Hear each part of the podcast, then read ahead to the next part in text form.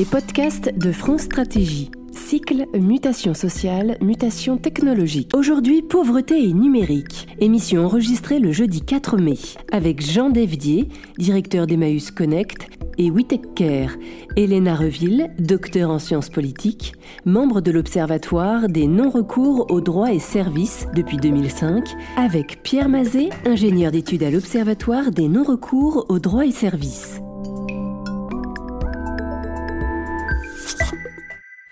Bien, bonjour, bonjour à toutes et à tous. Je vous propose que l'on démarre ce nouvel épisode euh, de la série euh, euh, Mut-Mut pour les intimes, mutation sociale et mutation technologique.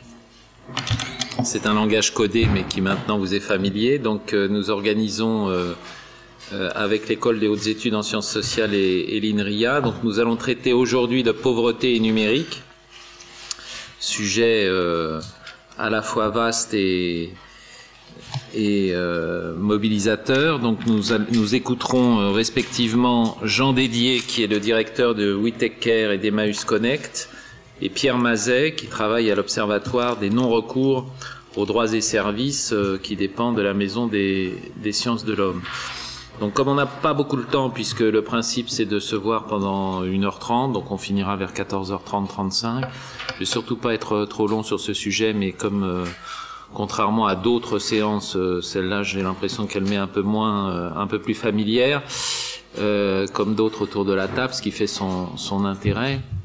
je dirais que c'est probablement pas un sujet nouveau. Le numérique est, est une approche technique ou technologique euh, qui ne date pas d'il y a 30 ans, mais on se posait les mêmes questions. Euh, c'est le privilège de l'ancienneté de le rappeler euh, lorsque, dans un certain nombre de services sociaux, et je pense en particulier à l'assurance maladie, on s'était dit que ça serait bien de supprimer les feuilles de soins. Il y en avait 2 milliards à l'époque, ce qui faisait beaucoup de timbres-poste, mais aussi beaucoup d'encombrements, et de passer à ce qu'allait devenir ces âmes vitales. Et je me rappelle que alors que l'intermédiation entre l'assuré et, et, ce système d'information était quand même relativement lointaine, euh, puisqu'au fond c'était juste un dispositif euh, de simplification du circuit de, remboursement, il y avait euh, un certain nombre d'associations en particulier, pas forcément Emmaüs d'ailleurs, mais d'autres, qui se posait la question de savoir si cette nouvelle technologie, assez radicale, il faut bien le dire, même si elle a mis dix ans à se déployer, n'allait pas éloigner un certain nombre d'assurés, les moins inclus, euh, de euh, des régimes de protection sociale. Ces questions se sont après posées dans d'autres domaines de la sphère sociale que vous connaissez les uns et les autres, qu'il s'agisse de la branche famille de la sécurité sociale, de l'assurance chômage et plus récemment de la digitalisation à marche forcée de, de Pôle Emploi ou même euh, du développement euh, récent, alors qui va plutôt dans le sens du rapprochement et des services rendus par le numérique, euh, de l'ensemble des dispositifs de portail, qu'il s'agisse du nouveau portail des droits sociaux ou de celui développé en marge, si je puis dire, de la mise en place du compte personnel d'activité. Donc c'est un vieux sujet que renouvelle complètement la technologie, que renouvelle aussi, je pense, c'est ce que nous peut-être euh, vous éclairerez dans ce dans ce débat, euh, l'avancée non pas en âge, mais euh, en maîtrise de ces outils de toute une frange de la population qui auparavant en était la plus éloignée, que ce soit pour des raisons d'ancienneté ou que ce soit pour des raisons de d'exclusion ou de difficulté d'insertion. et puis l'autre question à se poser, c'est de savoir si euh, les pauvres eux-mêmes, c'est-à-dire ces populations dont nous parlons sans jamais très bien d'ailleurs euh, savoir euh, en spécifier les caractéristiques, peuvent être directement acteurs de ces changements, à quelles conditions, avec quel type de support, notamment du côté des, acteurs sociaux, des travailleurs sociaux, voire d'autres acteurs de la société civile, et est-ce qu'il est inévitable que la fameuse fracture numérique, donc désormais, auparavant elle était plutôt informatique de manière générale, euh, se creuse euh, pour dessiner, euh, comme l'on dit dans cette maison, une nouvelle, une nouvelle ligne de faille. Donc il y aura sans doute des appréciations optimistes qui nous décriront tout ce que le numérique permet de faire, y compris en termes d'accès au droit, ou de meilleur accès au droit, ou de prévention du renoncement au droit. Et puis quand même sans doute une vision, sinon pessimiste, du moins plus, attentive et plus préventive, pour éviter les risques qui manifestement continuent un petit peu d'entourer cette, cette sphère.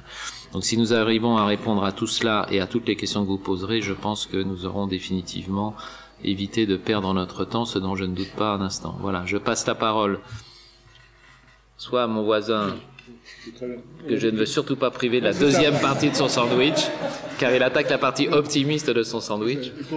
On dit que le temps était compté. Voilà, donc on interviendra dans la, dans la discussion. Donc ce que je vous propose, c'est d'écouter, euh, puisque l'ordre des facteurs est ainsi établi, Jean Dédier, euh, pour son intervention. Merci. Bonjour. Euh, tout d'abord, merci de m'inviter euh, et de vous donner le regard d'une association ou de deux associations qui luttent ou travaillent, je préfère le mot travail d'ailleurs, euh, au quotidien de, de, public et de et de collectivités territoriales et de réseaux associatifs et de grands opérateurs publics et privés pour essayer de mettre en place euh, des stratégies euh, euh, plus inclusive. Donc forcément, ce point de vue est, est, est celui de l'association. Donc il s'agit pas de, il s'agit pas de, de, de, crier au loup. Il s'agit de porter un constat.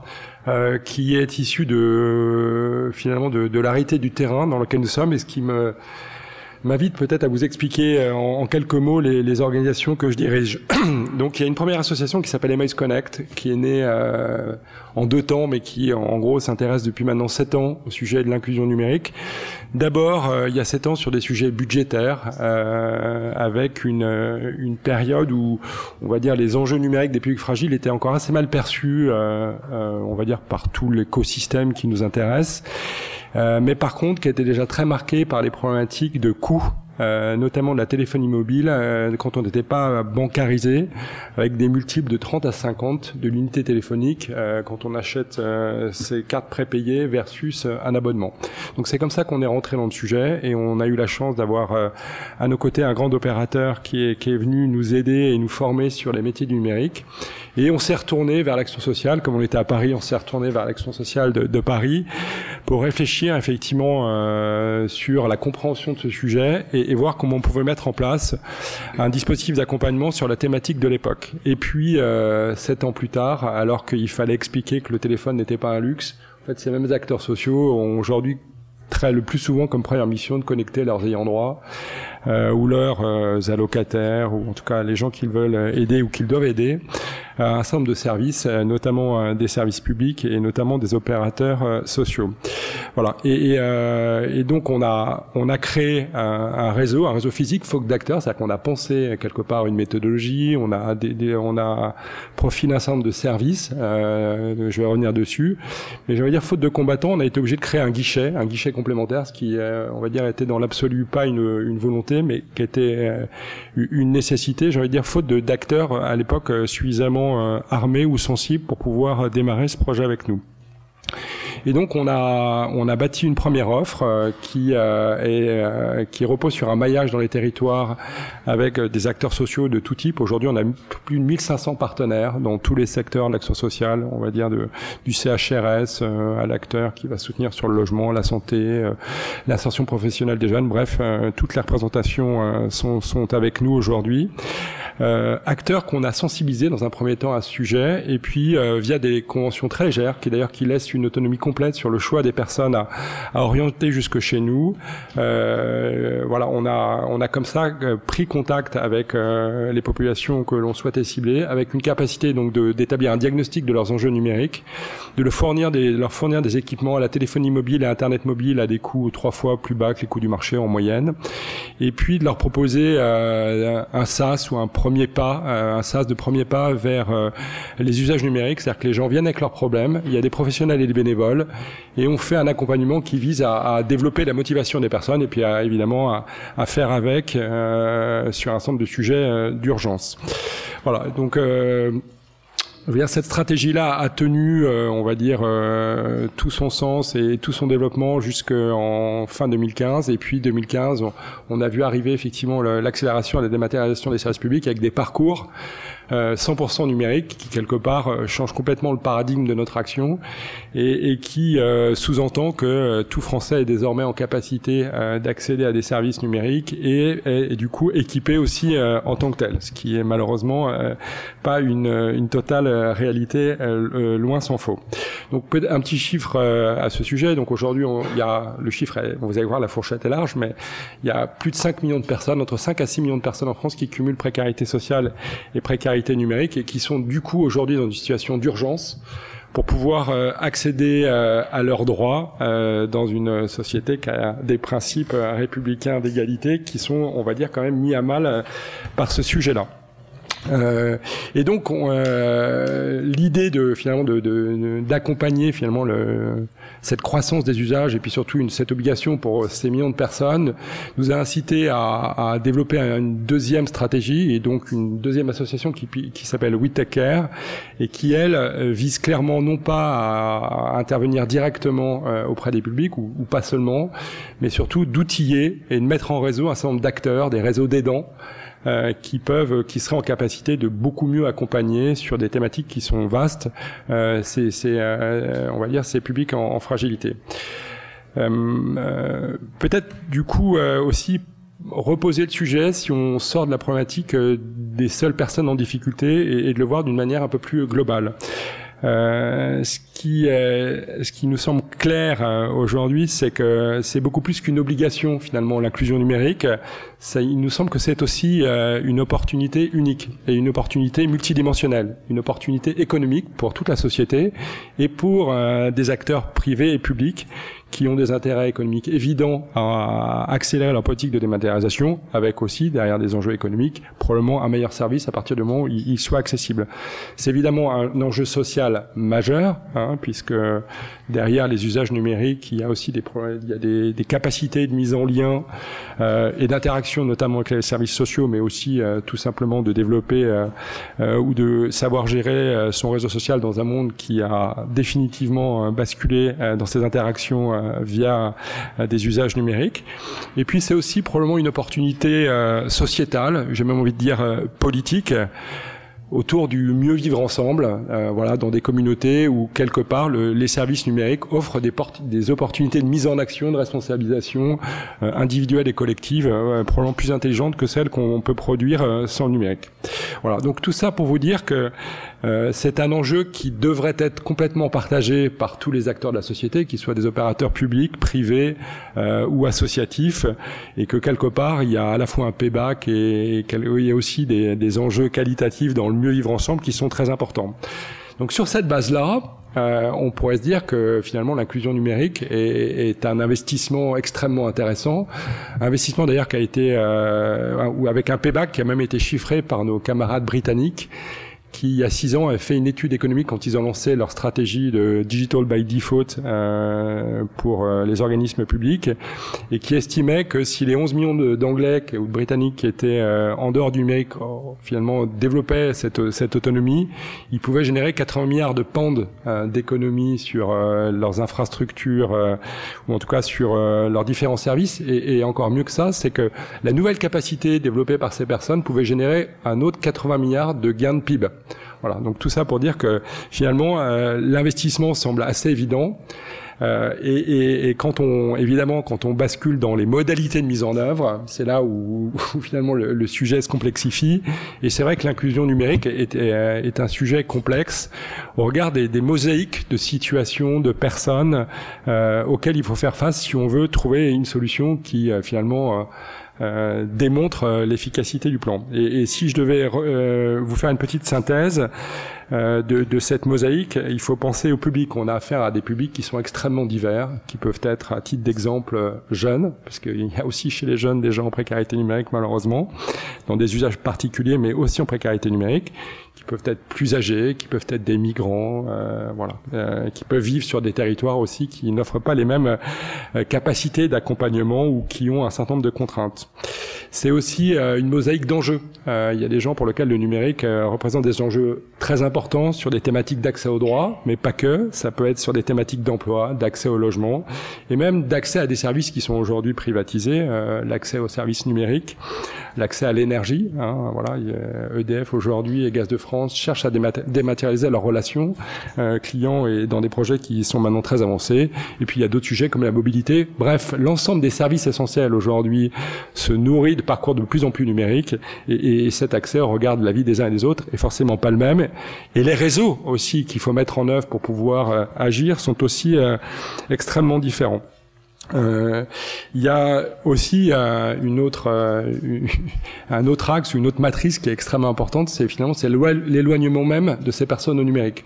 C'est-à-dire quand une, on a pour habitude nous de distinguer ou c'est pas de la caricature, mais de, pour simplifier les, finalement la, la, schématique de qui sont ces personnes, on pourrait les classer facilement en trois catégories. La première catégorie étant les proches, c'est-à-dire des gens qui globalement ont un savoir et puis une culture numérique qui devrait quasiment leur permettre d'avoir l'autonomie, mais euh, qui vont chercher par tous les moyens à préserver le lien, souvent faute de confiance dans le service ou, euh, et, quelque part une sorte de fatalité de finalement de perdre la capacité d'avoir un dialogue avec une personne. Et, là, l'élément clé, c'est vraiment la réassurance euh, sur un service, sur un dispositif, sur un établissement, une organisation. Voilà. Et, on voit bien que les, modalités et même les rôles de finalement des, aidants euh, sont déjà très marqués quand on pense à cette nature publique. Après, il y a une deuxième nature publique qu'on pourrait appeler les éloignés, qui est probablement la, la catégorie la, la, plus difficile et à caractériser et probablement à soutenir. C'est-à-dire que dans ces éloignés, sont des gens qui sont pas en autonomie aujourd'hui, donc qui sont quelque part, hein, ont un, un besoin d'aide. Et quelque part, parmi ces débutants, on pourrait dire, il y a des débutants qui vont être doués, puis il y a des débutants donc qui vont rester toujours débutants, ce qui veut dire que les temps d'accompagnement et finalement le taux de transformation euh, ou le taux de succès autour de cet accompagnement est très incertain. Et on le voit pour certains, c'est une vingtaine d'heures pour gagner cette autonomie, et pour d'autres, après 100 heures, on voit que la problématique euh, n'a pas été résolue. Et évidemment, quand on parle de cette amplitude d'accompagnement, on voit bien aussi les enjeux d'équation économique de cet accompagnement qui pèse aujourd'hui très lourd sur les capacités des uns et des autres à pouvoir euh, produire un, soutien ou, un parcours d'accompagnement. Voilà. Et puis enfin, il y a les exclus du numérique. Et, euh, et, parmi ces exclus numériques, là encore, il y a une mosaïque de personnes qui va effectivement de la personne illettrée ou à la personne très âgée qui ne trouve pas la dynamique finalement pour pouvoir s'engager dans des parcours pour lesquels il faut euh, finalement trouver des alternatives au numérique. Et euh, ce qui veut dire pour l'accompagnant, c'est se mettre dans une posture, euh, on va dire, efficace et, et, sécurisée de faire avec, voire de faire à la place d'eux, avec toutes les problématiques, on va dire, de déontologie, d'éthique qui peuvent se, euh, se, cacher derrière. Voilà, donc face à, à, à, cette mosaïque, on pourrait se dire, mais euh, oui, ce sujet est un sujet euh, évident, on y voit un investissement clair, et en même temps, cette complexité est, est, finalement fait peur, mais néanmoins, des expériences que l'on a et que je vais vous décrire, je, je crois qu'il n'y a pas de fatalité. Peut-être du coup, euh, pour essayer de rentrer dans le vif du sujet, c'est vous expliquer plus clairement finalement sous quel angle aujourd'hui on, traite ce sujet de manière massive, donc euh, notamment au sein de Whitaker, même si c'est relayé de après de manière opérationnelle par Whitaker. En fait, on a, pardon, nous avons bâti notre stratégie sur deux axes.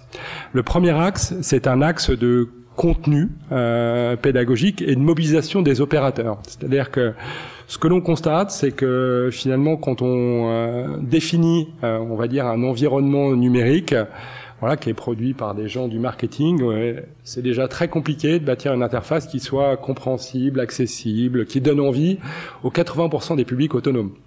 Voilà. Et puis il y a un seuil en dessous duquel euh, à la fois le savoir cognitif, c'est-à-dire et puis d'ailleurs souvent le glossaire ou même la durée de la téléprocédure ou sa construction, et puis ensuite la compétence numérique qu'il faut pour pouvoir euh, interagir avec cette procédure et notamment autour de l'adresse mail qui est qui est souvent euh, le cœur du problème pose problème et que quelle que soit la, la bonne volonté de l'interface, il faut bâtir un système à côté qui soit un système tremplin pédagogique qui va permettre euh, euh, en tout cas c'est l'objectif qu'on vise, à presque n'importe qui qui veut aider, y compris sur des thématiques qu'il connaît pas très bien, via ses contenus pédagogiques, d'aider des personnes à gagner progressivement son autonomie. Et si je devais vous l'illustrer, imaginez euh, par exemple une téléprocédure qui serait maquettée dans une feuille Excel avec un autocorrecteur qui vous permet de vous entraîner, euh, par exemple sur une procédure XYZ, et puis une fois que finalement euh, cet autocorrecteur vous dit, bah oui ça y est, vous savez faire, bah, de manière un peu plus sécurisée, vous pouvez vous engager dans la vraie vie et, et sur le site, euh, sur les sites publics qui,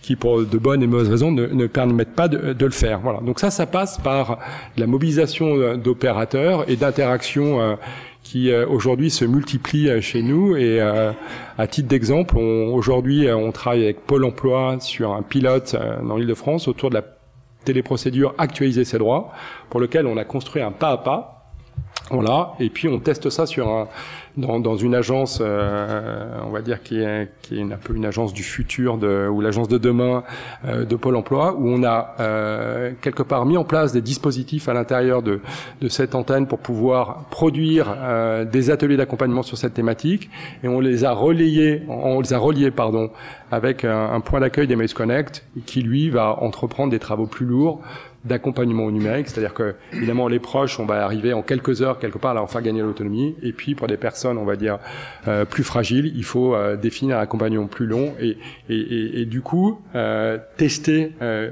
euh, des modalités qui sont les suivantes un, généraliser un diagnostic finalement de l'autonomie numérique quand les personnes se présentent dans, dans le guichet. Ensuite, donc c'est hébergé sur une plateforme euh, numérique, euh, on va dire une plateforme de e-learning et collaboratif qui s'appelle les bons clics, mais je reviendrai dessus plus tard. Ensuite, vous avez une cartographie qui vous permet de visualiser euh, une information qu'on a saisie, qui va vous donner euh, finalement des informations sur tous les lieux où vous pouvez avoir du soutien sur le numérique, y compris d'ailleurs des lieux où il y a de l'accès à Internet gratuit. Et puis derrière, il faut tester la mise en lien opérationnel et donc vous pouvez inscrire des gens à, à des cours. Vous avez une réalité euh, finalement de, de, de, de, la place disponible et évidemment ce, cette information arrive euh, vers l'opérateur qui va, qui va opérer l'accompagnement et qui va mettre en œuvre. Et puis derrière, évidemment, on va pouvoir traquer euh, sur, sur la base de cet outil pédagogique euh, finalement la, la, progression de la personne. Alors c'est vraiment une évaluation qui est soft. Hein. On n'est pas dans, on n'est pas dans, dans des, dans des, euh, on n'est pas dans un exercice qui vise euh, finalement à sanctionner euh, quelqu'un, mais plutôt une démarche très positive, mais qui permet quand même de, de, de suivre l'évolution de, de l'autonomie de la personne sur le sujet numérique.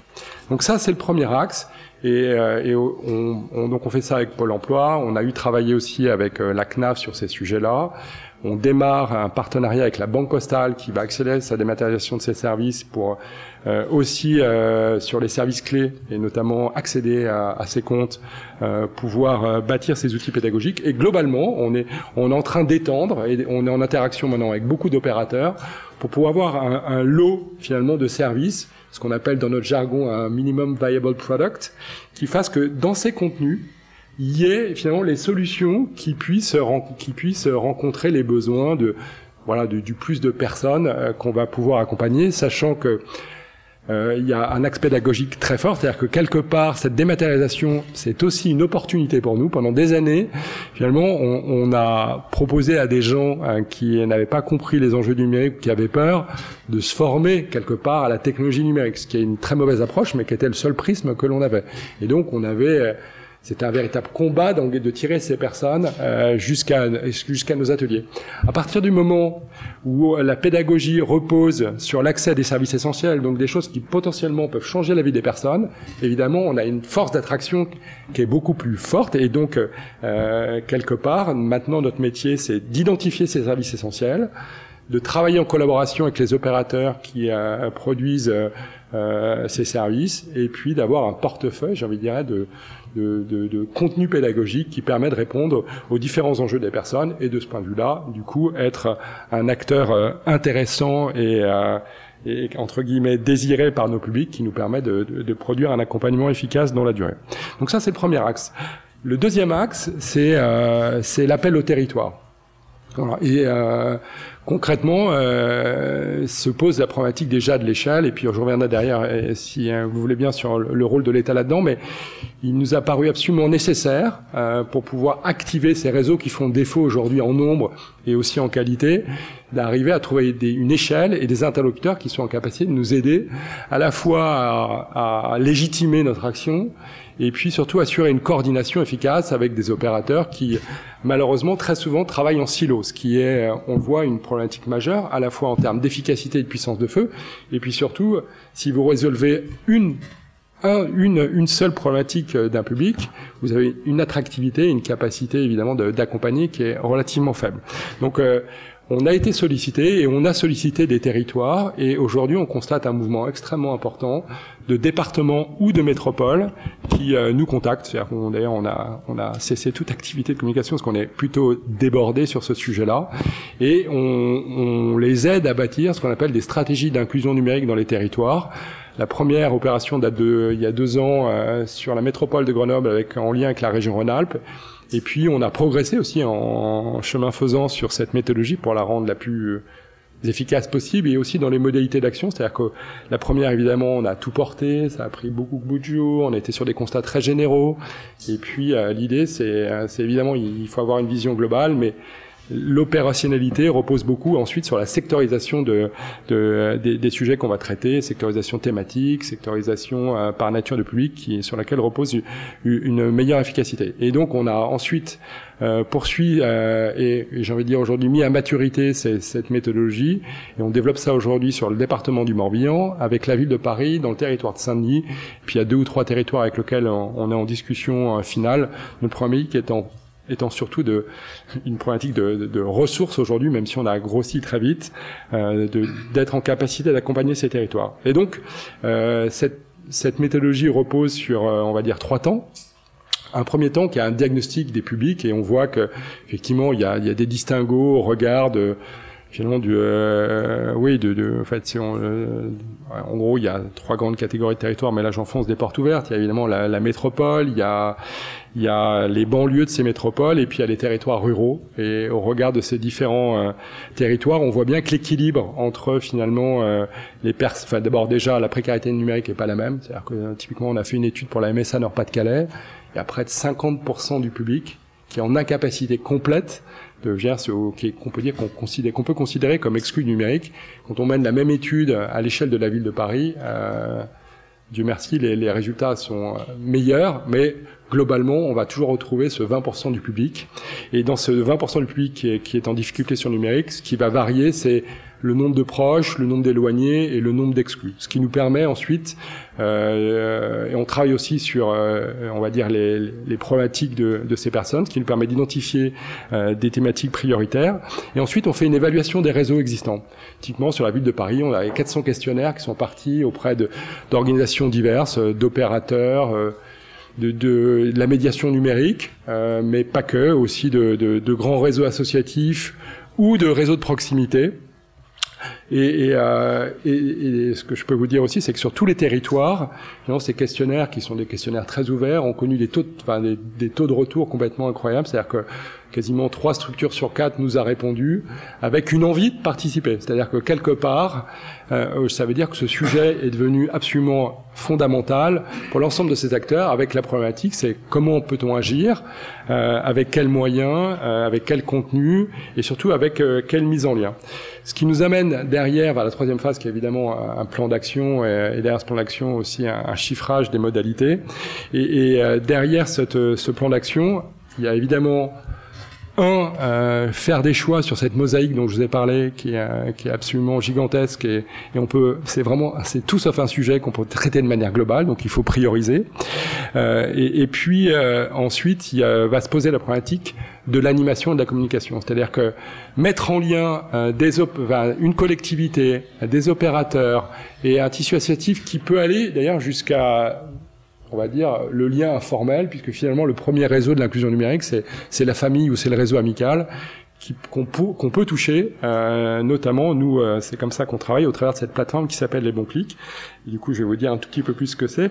C'est euh, donc il s'agit d'une plateforme numérique, voilà, euh, qu'on pourrait caractériser comme étant une plateforme de e-learning dans laquelle on va mettre tous les contenus, voilà, dans lequel il y a un certain nombre de process, donc diagnostiqués, donc on, on a on est en capacité, on a développé une modalité de diagnostic qui peut qui a été co-construit d'ailleurs avec la CNAF, donc qui répond à des enjeux de de, de, vitesse d'exécution. Donc en, moins d'une minute, on, on, est capable de positionner sur une échelle de précarité numérique euh, une personne. Alors après, on peut évidemment sophistiquer ce, ce, ce diagnostic. Il y a donc cet outil de cartographie qui permet de, de, saisir une information sur la réalité des ressources qui peuvent vous aider. Et puis euh, il y a ensuite euh, un outil de, qui permet de, de, saisir finalement tous les dispositifs réels d'accompagnement avec évidemment des capacités qui permettent de dire effectivement voilà la place efficace qu'il y a ou pas, la place active qu'il y a ou pas dans les dans les dans les pour appeler ça des cours euh, disponibles. Et puis derrière, il y a des modalités de collaboration et d'échange donc euh, entre ces différents opérateurs. Et puis évidemment derrière, euh, une fois qu'on rentre dans ces parcours, on, on, est capable de, de, de, faire un bilan à l'entrée. on est capable de faire un bilan tout le temps, mais on est aussi capable de faire un bilan et un solde quelque part de, de l'efficacité de, de l'action qui a été mise en œuvre. Donc quand on choisit une thématique, donc là pour l'instant on fait avec le portefeuille de solutions qu'on a, donc il y a à l'intérieur évidemment le socle pédagogique autour des compétences numériques de base, et ce qu'on appelle nous ces accélérateurs d'usage, donc qui sont ces, ces outils pédagogiques qui collent à une téléprocédure ou en tout cas ou, à l'accès à un service, et on, on choisit euh, quelque part aujourd'hui euh, malheureusement de manière encore contrainte parce qu'on a un portefeuille qui est relativement réduit, et puis on teste, voilà, on teste euh, à l'échelle d'un sujet, à l'échelle de souvent d'un ou deux territoires qui sont représentatifs et, on orchestre petit à petit euh, les mises en lien et, dans des méthodes itératives. Et puis une fois que ça fonctionne, on peut euh, progressivement euh, étendre le sujet. Voilà. il me reste cinq minutes, d'accord. alors du coup, j'avais prévu de vous peut-être de, mettre en évidence un certain nombre d'écueils.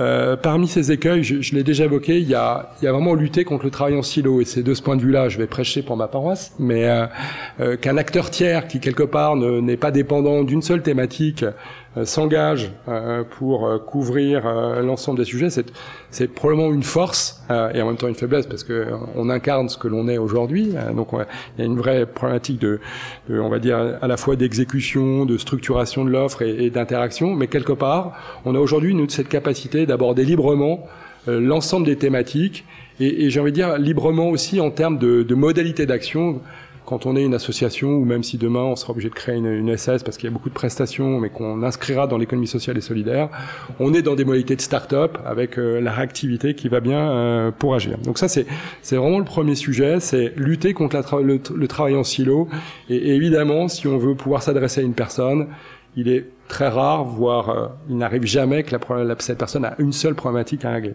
Voilà. La deuxième chose, c'est l'équation économique. Et, et, derrière cette équation économique, euh, penser, euh, on va dire, à, à, ce public pour lequel il va falloir un certain temps pour agir. Et, et, et aujourd'hui, nous, on travaille sur euh, deux, euh, oui, deux plans d'action ou deux stratégies, pour employer un gros mot, euh, pour essayer d'avancer, ou deux natures de public, c'est ou deux natures de personnes. C'est le service civique et effectivement l'accompagnement numérique est une très belle mission de service civique que l'on opère déjà et ça se passe euh, extrêmement bien. Et ensuite, c'est le bénévolat. Voilà, on est on est euh, on est dans une dans des modalités d'accompagnement. Alors le bénévole peut pas tout faire. Alors évidemment, il y a, il y a le bénévole débutant, il y a le bénévole régulier, puis il y a le bénévole qui est quasi professionnel et qui peut et qui a développé euh, bon qui a un engagement très fort pour résumer. Mais globalement, c'est cet accompagnement s'il est bien outillé euh, euh, présente, on va dire, tous les bénéfices du bénévolat. C'est-à-dire que dans un temps court, vous pouvez aider quelqu'un de manière extrêmement importante. Donc, et avoir un lien direct et du coup avoir un retour très très fort sur finalement euh, votre action qui est quand même assez important quand on fait du bénévolat. La deuxième chose, c'est que quelque part, les gens autonomes, s'ils sont liés, ils sont toujours prêts. Ce qui veut dire que la régularité euh, qui est nécessaire dans les modalités de bénévolat, là, est une contrainte relativement faible. Euh, voilà. Le seul sujet, c'est, pour moi, c'est la communication et, et finalement la proximité, les réseaux de proximité qu'on va savoir mettre en œuvre. Mais nous, on réfléchit et on n'est pas très loin de produire derrière ce site, les bons clics, une application mobile qui permettrait à, n'importe quelle personne qui a un quart d'heure, ou pas un quart d'heure, c'est probablement un peu court, mais qui a une heure à donner, de pouvoir identifier un lieu et de venir passer du temps, et ensuite à nous d'animer ces communautés de, bénévoles. Bref, euh, ce que je voulais dire par là, c'est que avec les contraintes budgétaires que vous connaissez mieux que moi, euh, c'est euh, la le recrutement massif de bénévoles euh, est, un enjeu majeur, voilà. Et, aujourd'hui, euh, les grands réseaux qu'on va voir, euh, ou quelque part les réseaux aussi de proximité, ou les têtes de réseau qui ont capacité quelque part à agir à, à grande échelle, voilà. Il y a, on est en train de travailler sur comment mobiliser en masse et gérer ces communautés de bénévoles et savoir les outiller. Le deuxième sujet, c'est les services civiques. Et là, il y a des grands acteurs qui, euh, évidemment, qui portent ces missions, qui animent ces missions sur les territoires, avec lesquels on est aussi en train de réfléchir pour pouvoir euh, massifier finalement l'appel à, ce public qui est aussi relativement adapté à, cette à, la problématique d'accompagnement qu'on veut mettre en œuvre. Le, deuxième sujet que je voulais mettre en exergue, c'est euh, la notion de rôle. Voilà, c'est quels sont les rôles? Et, dans ces rôles, effectivement, euh, on voit que beaucoup d'acteurs ont un rôle à jouer. Et je l'ai déjà dit, mais je vais le reprendre. L'opérateur qui le matérialise est définitivement le mieux placé pour s'occuper des gens proches. Et bien souvent dans les politiques de dématérialisation, alors oui, on passe, ça passe, il n'y a pas de fermeture globale de guichet, c'est souvent d'ailleurs, ça passe par un rendez-vous, mais il reste quelque part un lieu physique et une capacité d'accueil. Et il nous semble absolument nécessaire euh, de faire comprendre aux opérateurs que il y a personne mieux qu'eux sont capables de convaincre finalement de la solidité et de l'intelligence des, des, des, pratiques dématérialisées qui sont en train de mettre en œuvre. Donc là, il y a un enjeu clair et un rôle clairement défini, prioritairement en main de ces opérateurs et souvent de leur réseau conventionné avec lequel ils ont des interactions, ou en tout cas il y a un certain nombre d'opérateurs qui, ou il y a un certain nombre d'associations très souvent qui, qui ont des collaborations étroites avec ces opérateurs qui peuvent jouer un rôle euh, pour ces publics-là. Ensuite, euh, dans cette notion de rôle, il y a évidemment la, médiation numérique qui opère maintenant un virage assez rapide euh, vers euh, ces publics fragiles qui n'étaient pas toujours ou, assez ou on va dire partiellement un public euh, qui était ciblé par ces acteurs.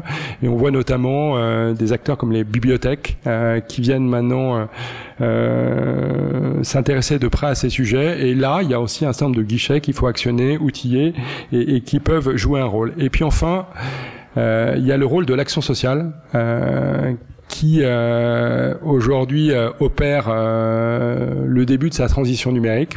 Et je dois dire qu'en deux ans, le chemin parcouru est énorme. C'est-à-dire qu'à deux ans, c'était, il y a encore deux ans, c'était un sujet qui était malheureusement pas anticipé, pas compris. Euh, L'année dernière, on a produit nous une étude et puis d'autres l'ont fait et, euh, et, aussi il y a eu une petite réflexion dans le cadre des États généraux euh, de l'action sociale qui ont fait comprendre finalement la prégnance de ce sujet-là et qui pose un certain nombre de problèmes, c'est-à-dire euh, et de crainte aussi, c'est-à-dire que effectivement le, le numérique dans l'action sociale, c'est pas le numérique dans une entreprise, c'est-à-dire que quelque part la, la culture du face à face est riche de sens et, et l'empathie aussi, euh, qui est quand même un peu plus complexe à mettre en œuvre dans le cadre d'une relation dématérialisée, euh, pose question. Néanmoins, il semble inexorable et intelligent de définir très rapidement les bonnes postures euh, que doit euh, prendre un acteur euh, social, un travailleur social, à partir du moment où il y a un nombre d'informations qui sont accessibles en ligne et, à partir du moment aussi où son allocataire ou bénéficiaire a cette autonomie numérique, on voit bien qu'il y a un nouveau positionnement d'experts, d'animateurs et notamment avec des missions qu'on voit mettre en œuvre dans un autre projet qu'on fait avec les missions locales, qui est un rôle aussi d'animateur de, collectif. Voilà, et on a une autre application qui s'appelle Click and Job qui qui aide euh, aujourd'hui près de 80 missions locales euh, dans euh, leur parcours pédagogique pour développer la capacité du jeune à, trouver un emploi. Et, et, cette opportunité quelque part d'animer des cohortes est aussi un probablement une piste de productivité euh, et, et, les acteurs sociaux sont comme tout le monde en, aussi en, en, quête de productivité. Bref, tout ça pour vous dire que euh, euh, l'acteur social un a, doit rapidement revoir sa posture et, et, doit se poser la question des enjeux de sa transition numérique, mais se pose aussi également euh, le questionnement particulier autour de, de cet accompagnement, c'est-à-dire que on n'imagine pas que demain l'acteur social soit un acteur qui fasse un accompagnement numérique lourd.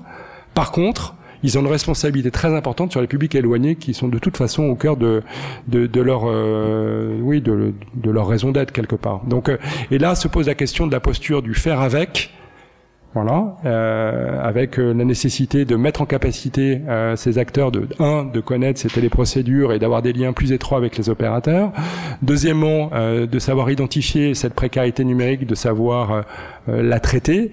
Et quelque part, se pose la problématique de leur propre formation, puisqu'on constate malheureusement qu'il y, y, a à date Très, il, y a, il y a un grand nombre d'acteurs qui n'ont pas été formés sur ce sujet-là. Qui ont, il y a aussi des grosses problématiques d'équipement des travailleurs sociaux et donc qui sont même pas souvent en capacité de pouvoir faire cet accompagnement. Et enfin, on a travaillé nous sur euh, euh, un guide de bonne pratique sur euh, le faire à la place d'eux et, et, quelque part sécuriser ces acteurs et leur organisation, sachant que d'ailleurs une grande partie d'entre elles refusent le faire à la place d'eux, ce qui est définitivement problématique.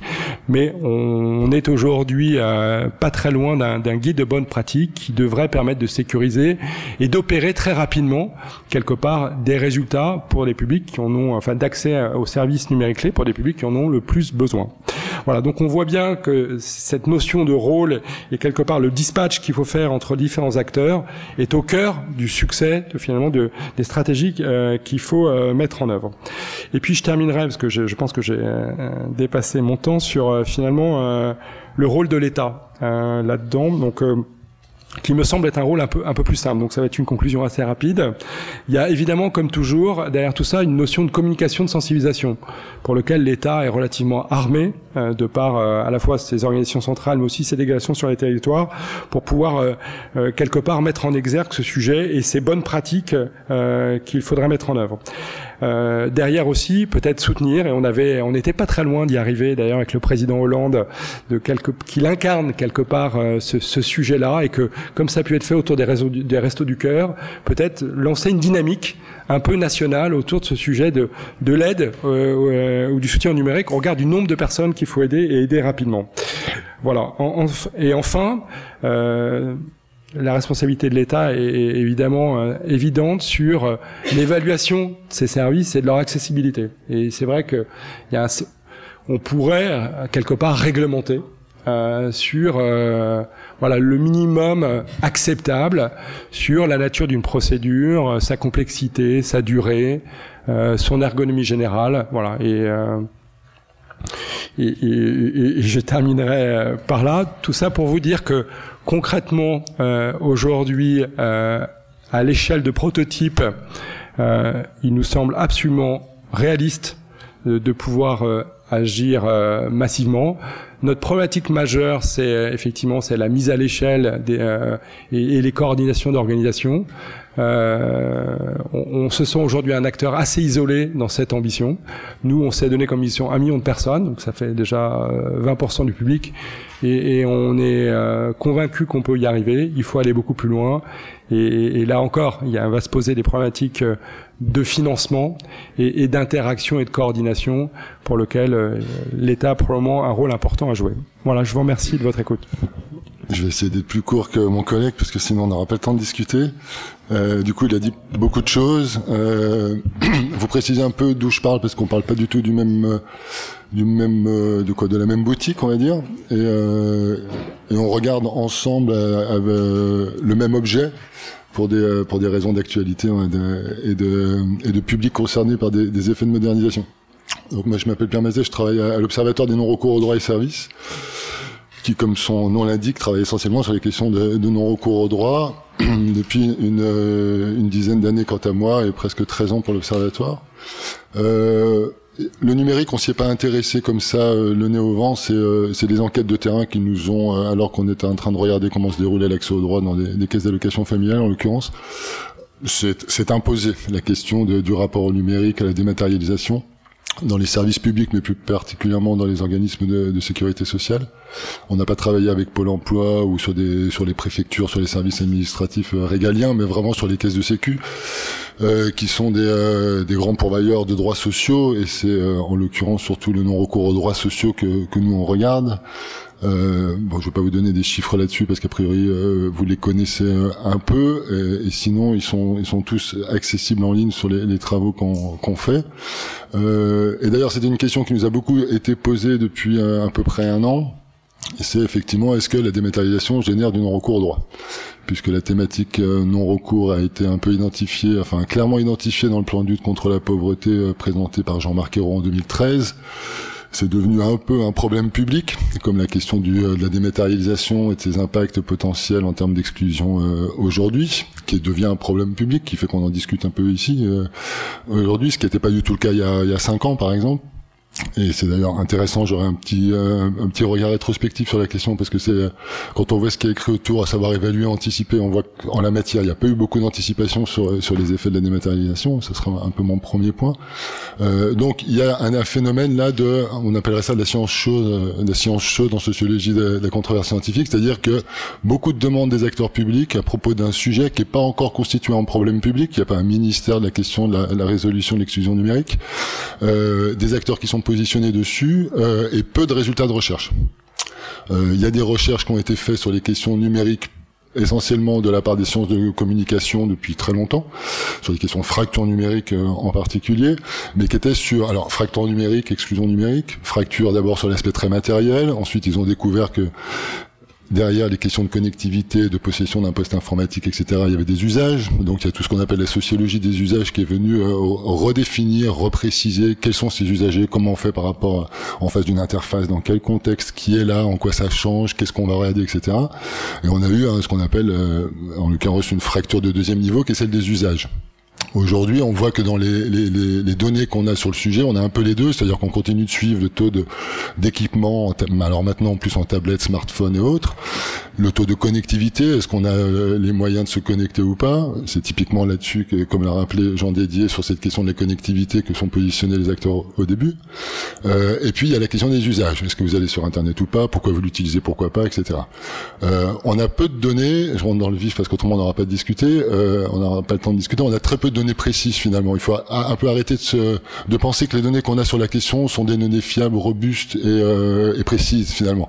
On a le Credoc un baromètre du, numérique qui est rendu chaque année sur un échantillon représentatif, mais qui donne des choses, même si ça va vraiment en, s'améliorant, euh, qui sont du gros grain pour surtout dire que la majorité des personnes avec des ressources élevées et un haut niveau de diplôme n'ont pas de problème à se connecter à Internet.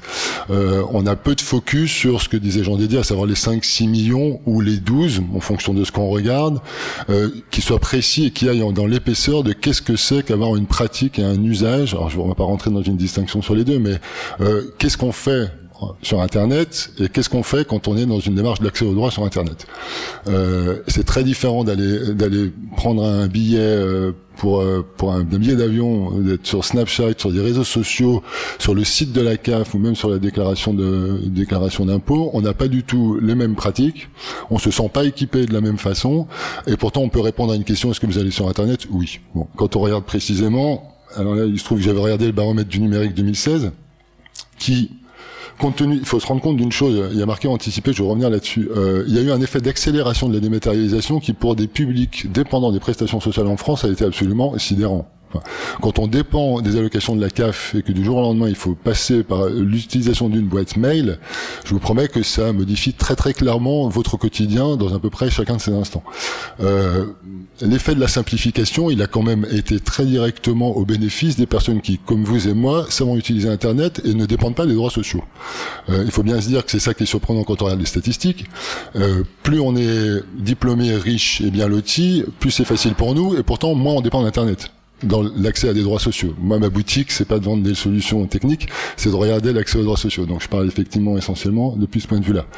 Autrement dit, non seulement effectivement, moins on est doté d'un capital financier, s'il fallait rentrer sur des questions de définition de la pauvreté, Moins que les ressources, c'est sans doute un capital scolaire qui joue ici, euh, parce que j'ai des copains qui sont complètement précaires, mais qui savent très très bien utiliser Internet. On en a tous autour de nous. Si on a des collègues intermittents du spectacle, on sait ce que c'est. En revanche, quand on cumule faible niveau d'emploi, voire peu de période d'emploi, peu de ressources et peu de capital scolaire, euh, on est surexposé à avoir des difficultés d'autonomie euh, numérique ce dont on se rend compte, c'est que non seulement on est effectivement moins bien loti, c'est-à-dire qu'il y a un effet de, de, discrimination très négatif qui pèse, on est surexposé à être en état d'incompétence numérique quand on est peu doté, mais en plus on est surexposé au fait de dépendre des interfaces numériques pour accéder à ces droits sociaux. Euh, parce qu'on doit beaucoup plus aller sur le site de la CAF, de la CEPAM pour réactualiser ses MUC, prendre un rendez-vous avec la, préf, euh, la préfecture, aller sur Pôle emploi, etc. etc. C'est un truc qu'il faut avoir en tête, c'est qu'en l'occurrence, quand on regarde en profondeur l'obligation d'en passer par Internet pour accéder à des droits, on n'est pas du tout sur les mêmes profils de personnes. Et moins on est doté, plus on est exposé. Donc il y a un effet de surexposition double, voire de double peine, comme on veut, d'une manière générale, plus on a besoin, moins on est doté, plus on est exposé et plus c'est difficile. À ce propos, j'en profite là, euh, il y a un effet de pensée magique sur ces questions techniques qui est assez euh, assez étonnant. C'est-à-dire que tout le, le discours de, de la numérisation contre laquelle je n'ai strictement rien personnellement. J'aimerais mieux que tout le monde soit inclus, et numériquement et surtout socialement. Euh, mais il y a eu un discours quand même très fort d'inclusion sociale et numérique, de simplification de l'accès aux droits, qui s'est quand même fait essentiellement, non pas pour les personnes bien dotées comme nous, mais pour faire des économies de gestion dans les caisses de sécurité sociale et les services administratifs. Il faut quand même être clair. La, dématérialisation, c'est la coproduction par les usagers du service. Bon, ce qui posait problème en interne des, des, organisations et des institutions, de savoir ce qu'elles font de leur personnel. On ferme la, la, la boutique. Euh, euh, cet effet-là, en l'occurrence, du coup, j'ai perdu le, le, fil de ce que je voulais dire. Je m'emporte. Euh, revenons à, à l'historique. Euh, effet de, oui, d'accélération très très fort qui fait qu'il y a eu, et c'est quand même assez sidérant, aucune anticipation de ce qui allait euh, se dérouler. Pour avoir beaucoup bossé avec les, les caisses d'allocation familiale, qui sont un opérateur important de droits sociaux, euh, quand même, c'est-à-dire qu'il y a eu obligation, alors incitation, mais qui valait un peu obligation de, de posséder une, une adresse mail, ce qui a entraîné un ensemble de pratiques qui ont mis à mal l'éthique de tous les travailleurs sociaux et autres. Alors Emmaüs Connect a un peu moins de mal avec ça, mais quand même la question se posait. C'est-à-dire que face à quelqu'un qui ne sait pas faire, alors où on fait à la place de, parce qu'on veut pas abandonner la personne, mais la plupart des, des acteurs sociaux le font, ou alors on, on l'envoie bouler, mais c'est quand même difficile dans sa professionnalité. Donc on fait à la place, on garde le code, on le met dans son tiroir la personne ne maîtrise pas, c'est-à-dire qu'elle a une adresse mail pour la CAF, mais en fait elle sait pas s'en servir, et ça entraîne des ruptures de droits, etc. etc. Euh, ça s'est fait sans préparation aucune. Euh, c'est-à-dire qu'il n'y a eu aucun diagnostic en, antérieur de quel est l'état de compétences numériques de nos euh, allocataires pour les CAF, mais des usagers de manière générale. Euh, où est-ce que ça pêche Qu'est-ce qu'on fait pour les accompagner Comment on anticipe la chose Est-ce que je trouve que les impôts de ce point de vue ont été beaucoup plus progressifs. Ils ont chaque année, pendant quand même longtemps, demandé si on préférait l'un ou l'autre, euh, tout en disant il va falloir vous réveiller parce que dans dix ans vous n'aurez plus le choix. Mais il y avait quand même une annonce, donc la possibilité d'anticiper, voire de demander à son petit-fils, sa sœur, etc., pour commencer à apprendre, pour savoir le faire en 2000, en 2019. Ça a, pas, ça a été beaucoup plus brusque, sans même parler des publics auxquels ça s'adressait, dans, dans les caisses de sécu. Pôle emploi l'ayant fait d'ailleurs avant, sans que ça fasse vraiment de bruit. Hein. Chose intéressante d'un point de vue sociopolitique sur de la science chaude, on a commencé à entendre parler de ce problème-là à partir du moment où les travailleurs sociaux ont dit stop, nous ne pouvons plus continuer à faire ça. C'est pas les, les, usagers qui sont malmenés qui viennent se plaindre et non pas généralement les prises de voix sont beaucoup plus compliquées pour eux. Il y a eu, outre le fait qu'il y avait des associations comme Emmaüs Connect qui travaillaient la question, mais on n'allait pas chercher Emmaüs Connect. Enfin, ce que vous avez décrit Jean Dédié est aussi assez symptomatique, c'est qu'il y a deux ans on faisait pas appel à eux autant et c'était beaucoup plus sur la téléphonie solidaire qu'ils étaient positionnés euh, l'effet de la dématérialisation massive a créé un appel, un appel à aide, un appel à formation, un effet de la réparation de la non-anticipation de la mise en place de ces dématérialisations extrêmement fort. Et effectivement, aujourd'hui, sur les territoires, tout le monde est à peu près aux abois là-dessus, parce que quand vous avez, euh, alors, quand on est sur les chiffres à 10% population euh, globale, ça paraît pas beaucoup de incompétents numériques. Quand vous euh, prenez comme, euh, comme échantillon le, le, public des allocations familiales, déjà, vous pouvez a priori faire augmenter ça, parce que ne serait-ce que sur les indicateurs connus, ils sont plutôt plutôt moins riches, euh, ils ont plutôt moins d'emplois, surtout s'ils ont des minima sociaux. Euh, même les classes d'âge sont à peu près identiques.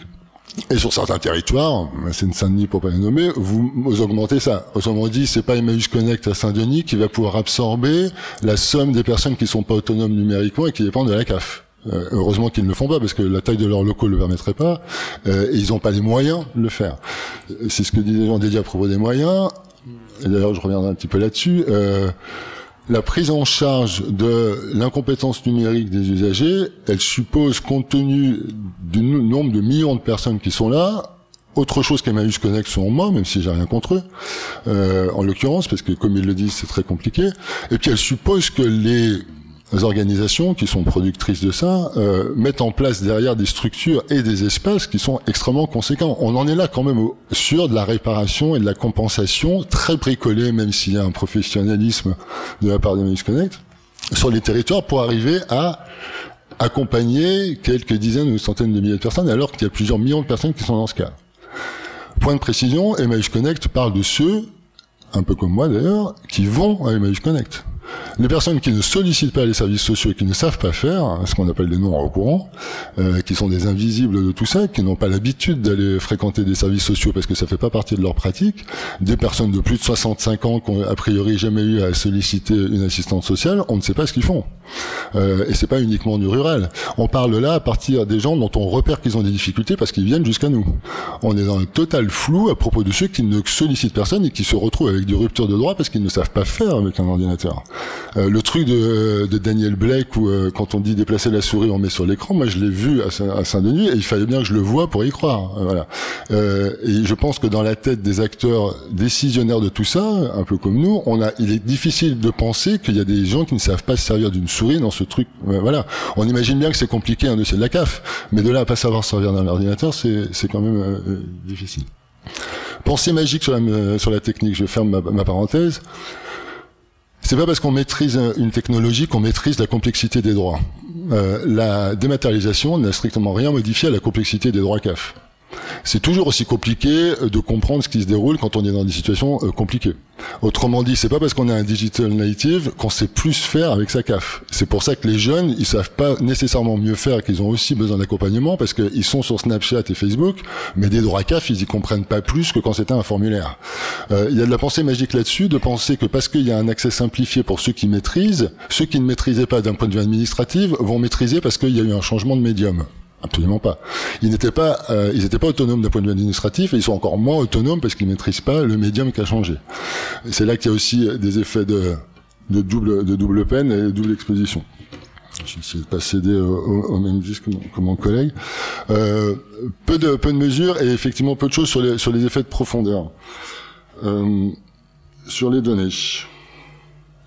Il y a quelque chose qui, dans le, quand, quand on, quand on, on, on, ouvre sur un éclairage du numérique des questions de pauvreté que je remarque présentement, euh, ce qui est assez logique compte tenu de la position de, de Jean Dédier, euh, mais qui, qui, ne serait pas si moi je l'avais pas. On parle là de système de compensation de l'accompagnement des usagers pour mieux maîtriser le numérique sans à aucun moment adresser la question du numérique en interne aux institutions qui le produisent. Je vais essayer d'être plus clair. Euh, il y aurait des moyens par le numérique d'avoir une inclusion très très grande si les institutions qui maintenant dématérialisent la direction des usagers s'entendaient entre elles pour récupérer par le numérique des documents qu'elles demandent aux usagers, qui même si c'est dématérialisé en l'occurrence l'effet de silo dont parlait Jean Dédier qui est quand même structurel en France. C'est-à-dire qu'effectivement, les procédures sont dématérialisées, mais il faut les se mettre sur le site de la CAF, sur le site de la CEPAP, sur le site de Pôle emploi, etc. Généralement, dès lors qu'on remplit, alors on a effectivement des effets de déclaration, mais très souvent on a besoin d'attestation. C'est-à-dire qu'on va le site, on va sur le site de la CEPAM, on imprime une attestation qu'on va soit envoyer en pièce jointe par mail à sa CAF, soit envoyer par courrier. On pourrait se dire qu'il y aurait un moyen, en l'occurrence, que déjà qu'il y ait possibilité de le faire sans, sans passer par un mail, ça serait mieux pour l'éthique nette. Même en amont, que les institutions s'organisent pour simplifier les droits avant. Alors ça ferait moins de boulot pour Jean Dédier, c'est entendu. Mais comme moi je parle plutôt du point de vue des usagers, il serait peut-être différent, il serait ailleurs. Euh, en l'occurrence, ça aura un effet de simplification réel. C'est-à-dire que, euh, étonnamment, le numérique n'est pensé que sous la voie de la, dématérialisation, c'est-à-dire que sous la voie de la coproduction par les usagers du service, mais pas du tout de la simplification des droits eux-mêmes euh, et de la simplification des échanges de données. Les échanges de données entre institutions se font quand même quasi exclusivement à des fins de contrôle et pas d'ouverture de droit ou d'accès au droit. Ce sont pourtant les mêmes choses qui sont requêtées. Et les caisses de sécu ont des moyens en interne forts de faire du requêtage pour, euh, en l'occurrence, ouvrir des droits ou faire de la recherche de droits potentiels ou faire de la proposition de droits dès lors qu'ils ont les, des informations euh, sur, sur, les usagers. Euh, il y a un effet là qui finalement est oublié, c'est-à-dire que l'urgence qui a traité l'arrivée de personnes non autonomes face à ça et les effets de pression qu'il y a sur les territoires est tel qu'on en oublie que quand on parlait d'accès aux droits avant, c'était toujours il faudrait il faut simplifier la, complexité des droits, il faudrait qu'on ait qu'un seul formulaire. Euh, ce qui a été mis en place par le SGMA pour réussir à fondre dans l'expérimentation menée, fondre sur un seul formulaire quatre prestations sociales minimales, s'est développé pendant un temps long. D'ailleurs, aussi avec la Loire-Atlantique, l'Ouest est très actif sur ces questions numériques, pour finalement capoter au dernier moment parce que les institutions se sont ont tiré la couverture à elle. Elle voulait absolument avoir la main sur les pièces justificatives pour dire non, pas du tout pour des questions de réglementation, mais parce que les pièces justificatives, c'est ce qui permet de garder la main sur la demande. Euh, plus vous multipliez le nombre de pièces justificatives, plus vous augmentez les chances que les personnes abandonnent en cours de procédure, et donc moins vous euh, sortez de l'argent public. Le non-recours représente une économie pour les budgets publics. Euh, à courte vue, ça a des tas d'effets en chaîne qui fait que ça coûte beaucoup plus, cher à la collectivité nationale, mais dans un premier temps, 50% de non-recours RSA, c'est 5 milliards d'économisés par an. Voilà. Pour conclure, parce que si euh, autrement on n'aura pas le temps de discuter, j'espère qu'on aura le temps un peu de, en l'occurrence, de, de, revenir sur, sur un certain nombre de points. Euh, les questions d'accompagnement, parce que c'est un, il y a des tas d'autres choses à, à, dire, mais je pourrais pas tout dire. Deux choses sur les questions d'accompagnement. Euh, Jean Dédier l'a évoqué euh, tout à l'heure. Euh, jusqu'où on accompagne et qui on accompagne. Quand on regarde sur le terrain, hier j'étais dans un accueil, euh, un accueil commun euh, CAF CEPAM, qui est euh, ouvert à Beaucaire, ville bien dirigée. et et c'est très intéressant de voir comment ça marche. C'était un peu pareil en Seine-Saint-Denis quand je regardais. Euh, la question de l'accompagnement, c'est son périmètre en fait. Euh, se dire, il faut, euh, il, il, est entendu. Là, je suis d'accord. Tout le monde est à peu près d'accord avec ça. Euh, ça ne sert à rien d'être vent debout contre la numérisation. De toute façon, elle est là. Elle arrive, elle va s'accentuer. Euh, la question, c'est comment on fait pour accompagner vers ça les gens et lesquels. on a finalement, à part les données d'Emmaüs Connect pour le coup, et pour cause, assez peu de données précises sur c'est quoi cette proportion entre ceux qui sont vraiment très très loin des éloignés que, moyennant un certain quota d'or, on pourra peut-être intéresser pour s'en occuper, et puis ceux qui sont proches mais qui ont besoin de réassurance. Quand on, vous étiez sur euh, un 15, 30, 45, je sais plus exactement, mais les exclus étaient vers 15% dans ce dont je me souviens. Euh, enfin, tout ça est, sans doute très différent en fonction des endroits. En l'occurrence, les personnes qui vont à Emmaüs sont encore une fois des personnes qui ont vu qu'il y avait de la lumière et avant ont fait on fait la démarche d'aller vers quelqu'un ou on suivi l'orientation de quelqu'un, pensons aux invisibles, c'est-à-dire ceux qui n'y vont pas. Euh, comment on fait? Une, une, institution qui n'est pas Emmaüs Connect et même Connect, quand elle voit débarquer quelqu'un qui n'est pas euh, autonome numériquement, qu'elle a fait le diagnostic que c'est quelqu'un qui est très très très éloigné, elle en fait quoi? Euh, Les agents, ils ont beau être formés à de la médiation numérique, avoir une position de faire euh, avec d'accompagnement, de monstration, avoir avoir s'être professionnalisé là-dessus, parce que de fait, il y a une, une réorientation des métiers de la sécurité sociale sur ça. Euh, tout va être automatisé d'ici très peu de temps. Enfin, euh, la, la prime d'activité, elle est auto-contrôlée par le système dans 95% des cas. Il n'y a plus d'intervention agent.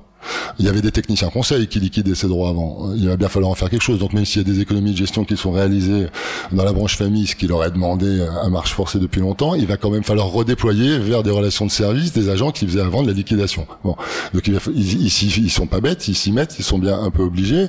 Néanmoins, quand ils sont face à une personne qui de, déjà est analphabète, elle n'a pas de compétences alphabétiques. Donc, euh, même s'il y a des systèmes cognitifs qui permettent de se repérer, le problème là, c'est pas le numérique, c'est déjà d'être alphabétisé.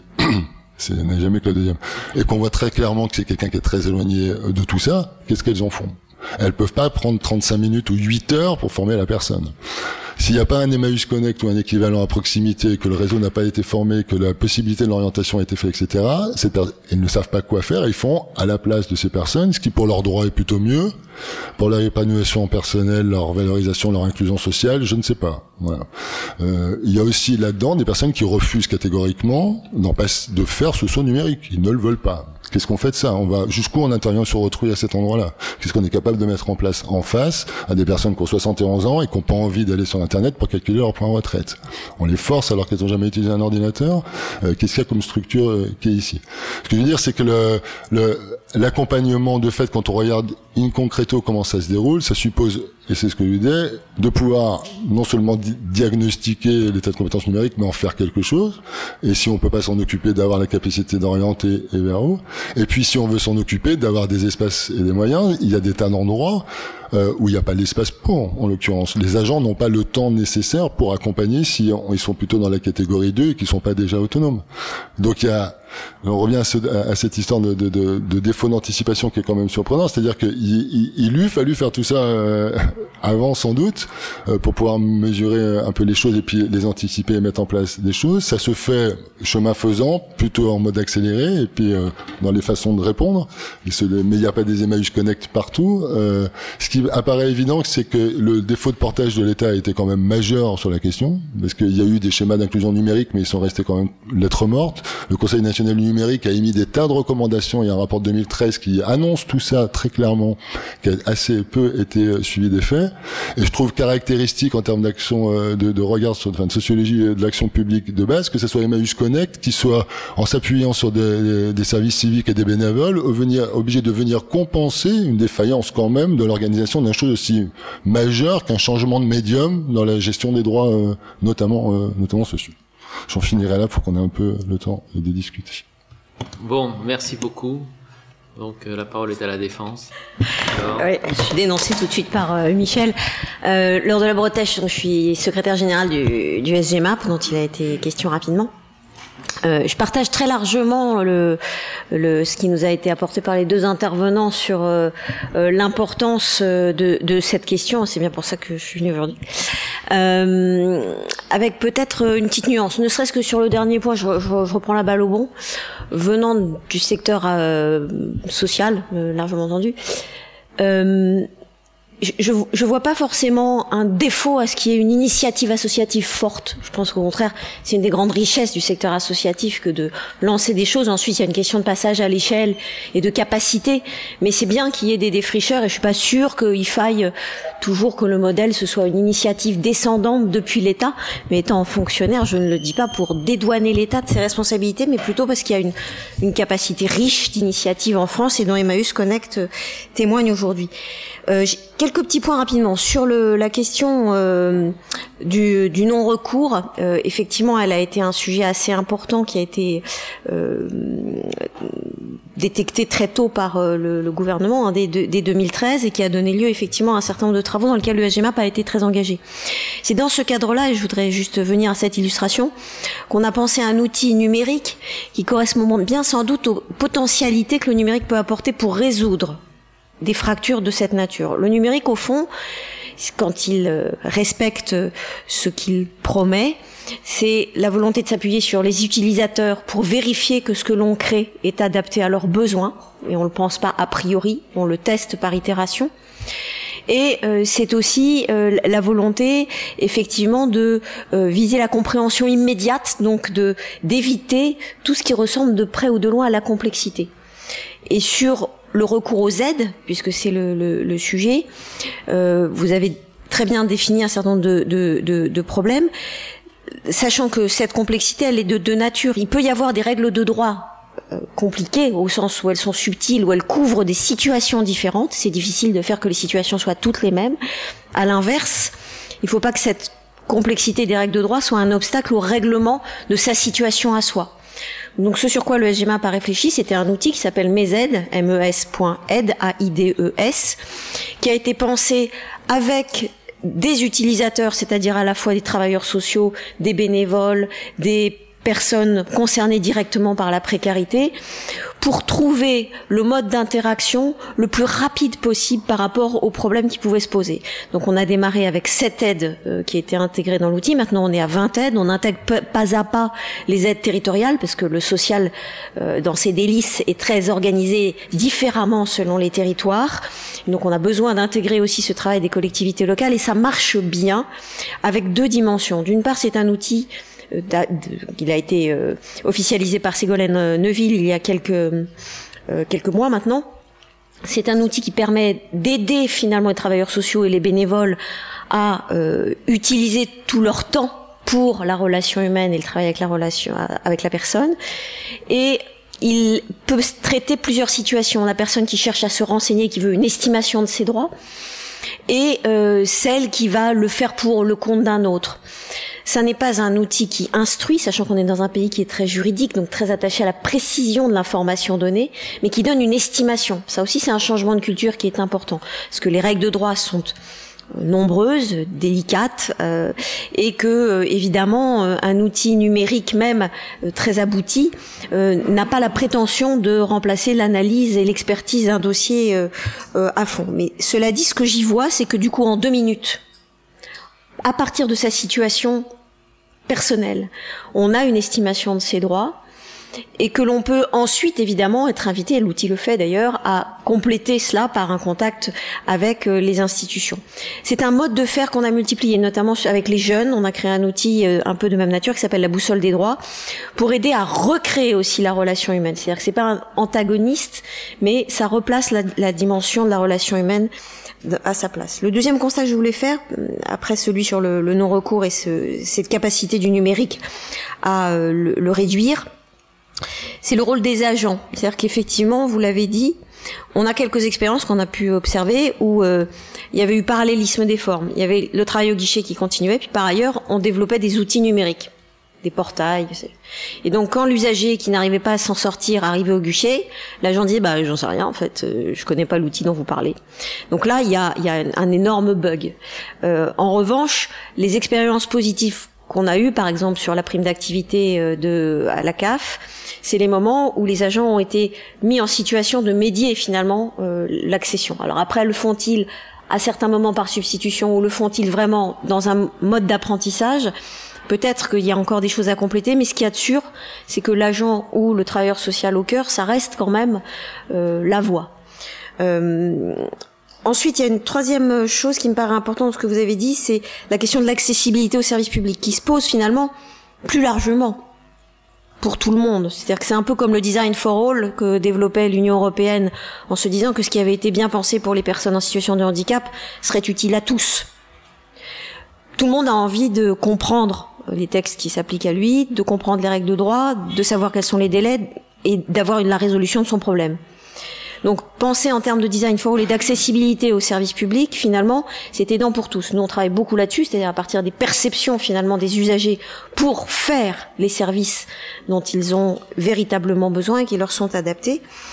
Et euh, on le voit, même si c'est des formes qui restent un peu classiques, mais la réflexion s'est portée il y a quelques années sur des schémas d'accessibilité aux services publics dans les départements. Ça a été lancé par euh, le, le, présent gouvernement et avec une réflexion qui a intégré cela, c'est-à-dire par territoire, examiner s'il y a des publics plus jeunes sur euh, tel canton, bah, il va falloir que l'accessibilité, elle passe peut-être plus par un certain numérique que dans d'autres endroits où la population âgée aura besoin d'un soutien différent. Donc, je pense que via ces, ces, ces cercles progressif, on arrive quand même à s'améliorer. Et enfin, l'idée de faire simple et euh, de, permettre une meilleure accessibilité de tous, oui, on y travaille, y compris dans la dimension que vous décriviez, c'est-à-dire euh, permettre que les administrations se gèrent entre elles la complexité pour donner à l'usager l'information dont il a besoin. Donc avec un outil qu'on est en train de développer qui s'appelle France Connect et qui aujourd'hui bénéficie déjà de 180 fournisseurs de services qui sont France connectés.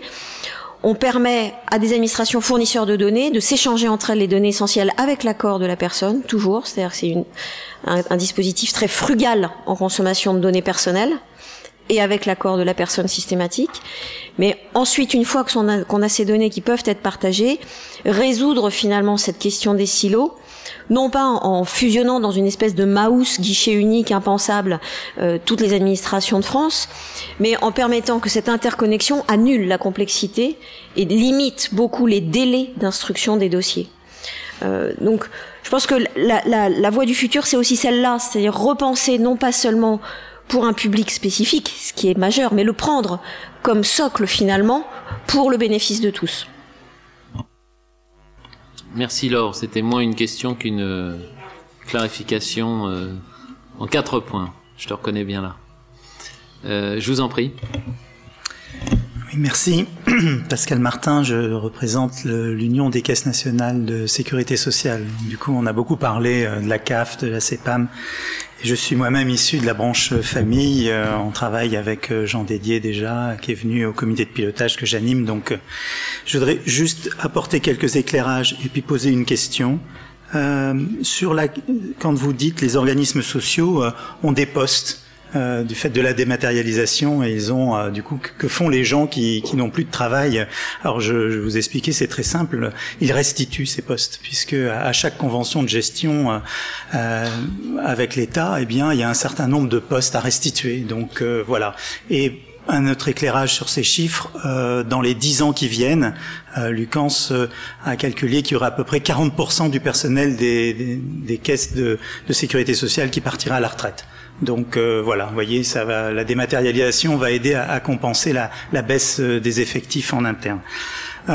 sur les personnels, je pense qu'il ne faut pas croire que les personnels soient tous euh, particulièrement à l'aise avec le numérique en interne et que même les, les nouvelles procédures, elles soient bien euh, acquises euh, par les personnels. Et en fait, il y a aussi une une posture à avoir. Quand on était en position de sachant au guichet, quand vous receviez quelqu'un, vous étiez dans une position euh, dominante par rapport à la personne. Et vous, vous étiez là pour l'aider. Et il y avait un aspect social qui était mais en tous les cas vous déteniez le savoir et vous aidiez ces gens. Là aujourd'hui vous n'êtes plus du tout euh, vous êtes mis côte à côte face à un ordinateur que vous vous-même vous ne savez pas parfaitement gérer parce qu'il y a eu euh, une remise à jour récente et que vous n'avez pas été au courant ou que même vous n'êtes pas à l'aise avec les outils. Et donc vous êtes en, en situation de, de, difficulté ce qui fait que dans certaines CAF on en emploie plus facilement des jeunes euh, pour euh, occuper ces postes-là que du personnel en interne. Moi, j'ai, sur la simplification, je suis, je, je, salue ce qu'a ce dit euh, Madame de la Bretèche. C'est vrai que entre mes aides, tout ce que on peut apporter dans la simplification des procédures, on travaille avec l'État. C'est un travail long parce que l'administration française ou le service public en France a quand même mis quelques couches comme ça depuis des années. Et donc, aller c'est ça. Et donc euh, aller chercher euh, dans tout ça euh, comment simplifier, c'est quand même un, vrai travail et qui prend beaucoup de temps. Alors moi j'ai une question. Pensez-vous que, au regard de ce qui se passe à l'étranger, les, les, opérateurs et pourquoi pas l'État devraient plutôt penser le numérique pour aller vers ces publics, pour apporter des solutions euh, et ne pas attendre que ces publics soient en situation de difficulté. Je prendre l'exemple d'une mère de famille euh, qui se retrouve, qui divorce et qui se retrouve seule avec deux enfants. Euh, est-ce qu'il faut attendre euh, qu'elle soit, qu'elle bascule très rapidement dans la précarité, ou est-ce qu'il faut aller au devant avec des outils numériques en lui disant on a repéré cette personne et là on lui apporte tout ce dont elle a besoin pour ne pas basculer dans la, dans la précarité. En fait, c'est un peu un choix euh, de société. Hein. Est-ce qu'on veut aller au-devant par le numérique, mais mieux connaître les gens ou continuer ce travail d'aller nous, enfin, d'attendre qu'ils viennent vers nous ou de les aider avec des, des actions comme euh, Emmaüs Connect peuvent le faire.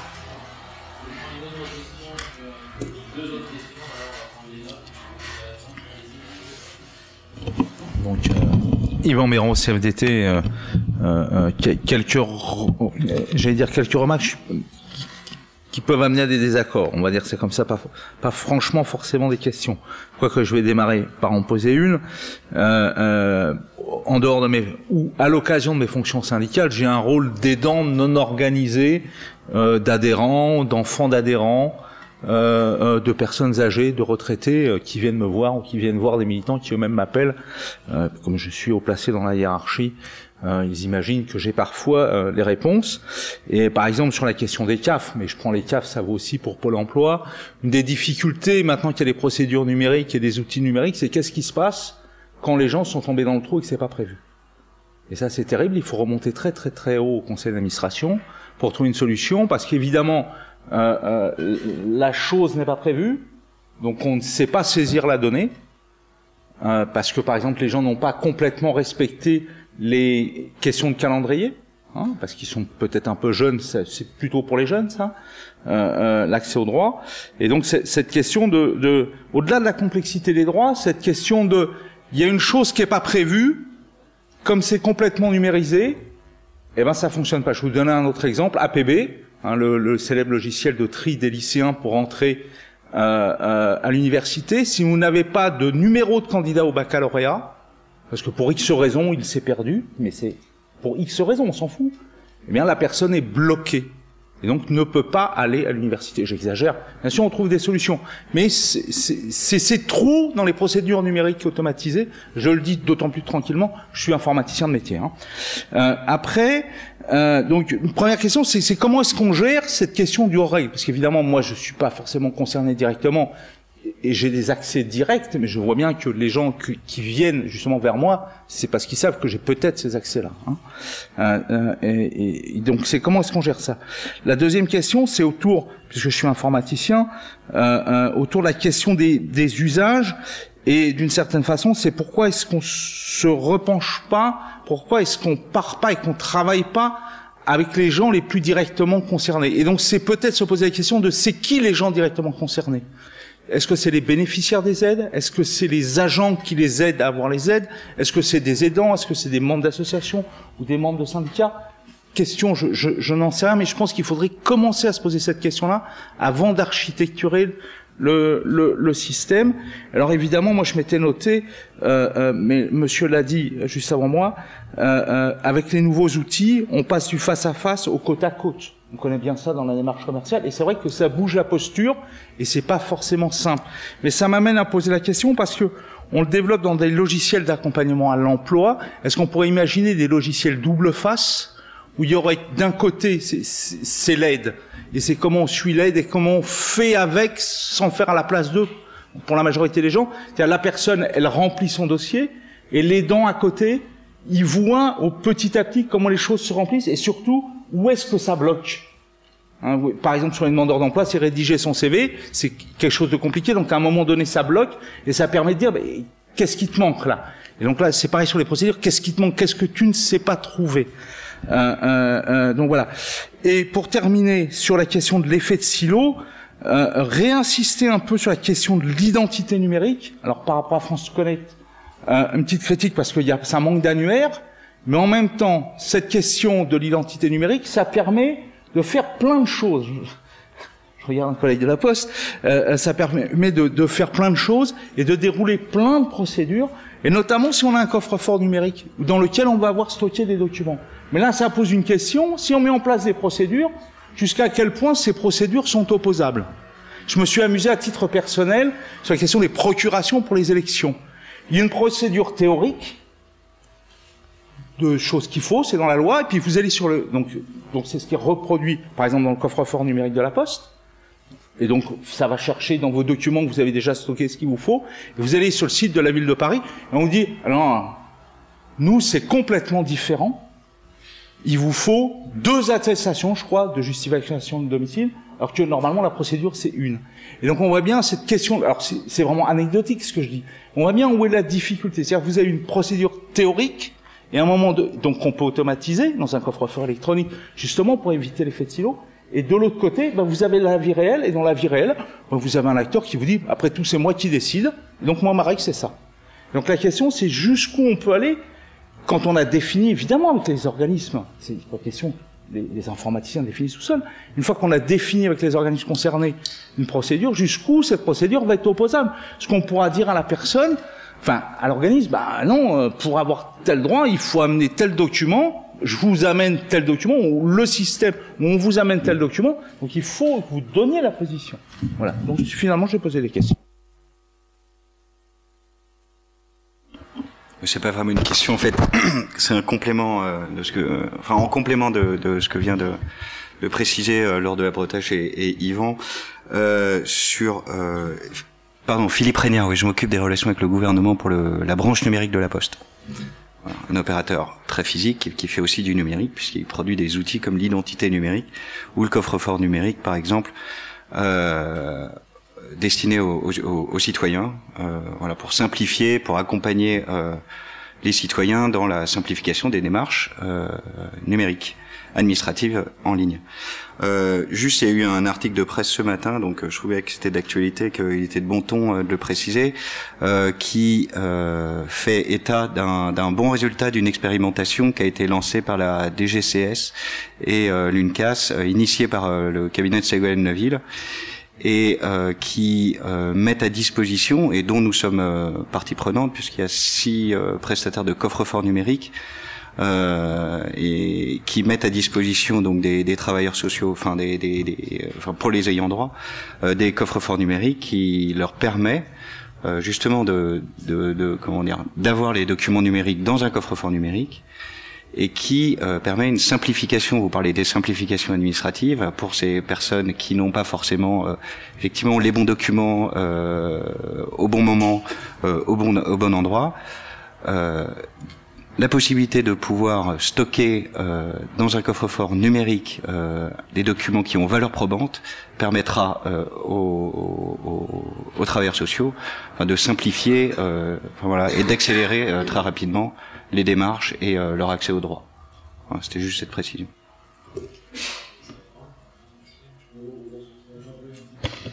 Sur ça, parce que c'est, euh, je trouve ça assez caractéristique en l'occurrence euh, l'histoire du, coffre-fort numérique. et puis pour rebondir dessus sur la question de qu'est-ce qui, qu'est-ce qui peut, comment ça peut se dérouler à l'étranger. Sur cette question-là, est-ce qu'on va chercher, est-ce qu'on arrive à identifier, qu'on va chercher les personnes dans leur rapport à l'autonomie numérique? Euh, Personnellement, j'en sais rien du tout.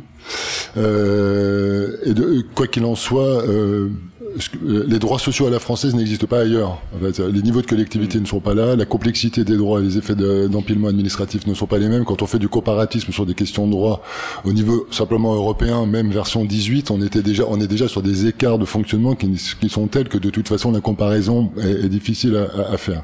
Euh, un point sur mesaides.goutte.fr, c'est vrai que j'étais surtout sur le négatif, mais j'avais 15 minutes. Alors il fallait bien que je que, que j'aille sur le mauvais. Euh, c'est effectivement très intéressant. Enfin, moi je trouve ça très intéressant très clairement très utile. Euh, J'ai pas eu de, de, discussion avec Pierre depuis longtemps, mais ce qui était très marrant, c'est que pendant la, sur la première année, les plus grands utilisateurs de l'outil de simulation, c'était des travailleurs sociaux, c'était pas des usagers. Euh, donc ça donne déjà une idée. Je sais pas si ça a bougé depuis, mais en l'occurrence, l'utilisateur principal, c'est effectivement le travailleur social et pas du tout euh, l'usager bénéficiaire de droits. Deuxième chose, là où je trouve ça très intéressant et pour souvenir, Pierre avait quand même beaucoup de difficultés là-dessus, c'était de pouvoir aller jusqu'à un niveau territorial et ça supposait que les collectivités qui, qui sont quand même des grosses pourvoyeuses les transferts sociaux en termes de droits sociaux, c'est à peu près 20 à 25% qui viennent des collectivités locales. Euh, le reste étant de l'extra-légal, caisse de sécu. Euh, peu de départements ou de collectivités qui jouent le jeu, parce que comme le début, euh, il y a l'inscription d'un code postal, on devrait à partir de ça, et là effectivement l'outil numérique est magique, c'est-à-dire qu'on met sa situation, sa situation de vie, niveau de revenu, son code postal, et normalement on a toutes les aides légales et extra-légales auxquelles on peut accéder sur son territoire. Chose qui est très difficile de mettre en place autrement. Sauf que les collectivités qui jouent le jeu là-dessus euh, sont quand même pas si nombreuses que ça, c'est-à-dire que c'est généralement les bons élèves qui participent avec le SGMAP ou qui ont développé des choses, parce que d'une manière générale, encore une fois, le recours au droit coûte cher. Enfin, voilà. Et le non-recours est toujours bon à pouvoir maintenir. Si on donne la possibilité d'avoir accès directement à des aides qui sont en plus extra-légales, parfois, parce que les aides de collectivité sont souvent extra-légales, euh, ça n'arrange pas forcément les budgets publics qui, comme vous savez, sont extrêmement contraints. Il y a d'ailleurs peu de publicité sur les aides extra-légales au niveau des collectivités ou des caisses de sécu qui ont des aides extra-légales mais sur lesquelles elles communiquent euh, très peu. Bon, j'en reste là. Le coffre, euh, le fort. Qu'est-ce qui se passe à l'étranger? Euh, En Belgique, depuis, on est en quoi Depuis 2008, il y a quelque chose qui s'appelle la plateforme Carrefour de la sécurité sociale, qui est exactement une autre forme de simplification pour les usagers par la voie du numérique entre les administrations, mais qui fait porter sur les administrations elles-mêmes la tâche d'aller chercher les documents et pas sur les usagers qui sont obligés d'avoir un coffre. Pour le dire simplement, si euh, une administration a besoin d'un document, elle-même doit aller voir sur la plateforme Carrefour, dès lors qu'elle est loguée et habilitée à le faire, si, elle, si ce document existe pour l'usager dont elle parle. Elle n'a pas besoin d'aller lui demander et charger l'usager de le mettre de côté dans un coffre. Il y a ça change tout euh, déjà parce que la poste ne serait plus là. Donc euh, forcément, j'entends bien que c'est différent, mais en termes de, façon de penser la chose, ça veut dire qu'on ne le délègue pas à l'utilisateur, mais que c'est l'administration elle-même qui simplifie et qui se pose la question de savoir si elle peut le saisir elle-même.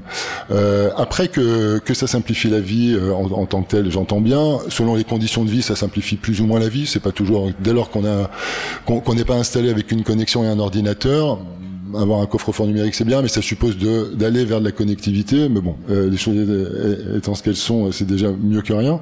Euh, ce que je veux dire, c'est que la démarche n'est pas, n'a jamais été pensée comme les administrations vont par le NIR. Ça serait très très simple, en l'occurrence, d'accéder aux documents en interne. La, la, la DGFIP, il y a des échanges de données entre les CAF, la DGFIP et le reste pour faire des contrôles sur les déclarations dans tous les sens. Il n'y a aucun problème à aller chercher des, des, des états de ressources entre les gens sans voyez, la, la démarche, il n'y pas besoin d'aller externaliser sur l'utilisateur. Les administrations pourraient le faire en- en- entre elles. Elles pourraient elles-mêmes aller chercher les informations dont elles ont besoin pour inscrire les droits. Enfin, voilà. Sans passer, sans aller donner la charge à un utilisateur externe, en l'occurrence. Donc, on a deux philosophies là-dessus, et on est toujours dans une philosophie un peu réparatrice, où c'est pas les institutions qui s'emparent d'un médium pour résoudre la question en amont, et il pourrait avoir l'automaticité, en l'occurrence, il n'y aurait même pas besoin de faire des demandes. Enfin, voilà. Si on est, si on pousse à bout cette logique-là, à partir du moment où euh, il y a des conditions d'éligibilité qui sont posées par la loi, où on a les informations sur ça, on pourrait automatiquement attribuer des droits aux individus. Force est de reconnaître qu'à part que pour les, les tarifs sociaux énergie, la chose ne s'est pas faite dans ce sens-là. Euh, voilà. Les tarifs sociaux énergie étant payés par les clients euh, des institutions d'énergie, ni par l'État ni par les bourses publiques. C'est aussi intéressant de voir que le seul endroit où il y a une automaticité qui se met en place, elle ne consomme pas du budget public, mais de la solidarité des clients, des, des opérateurs énergie. Oui, mais euh, un peu en liberté, si vous permettez.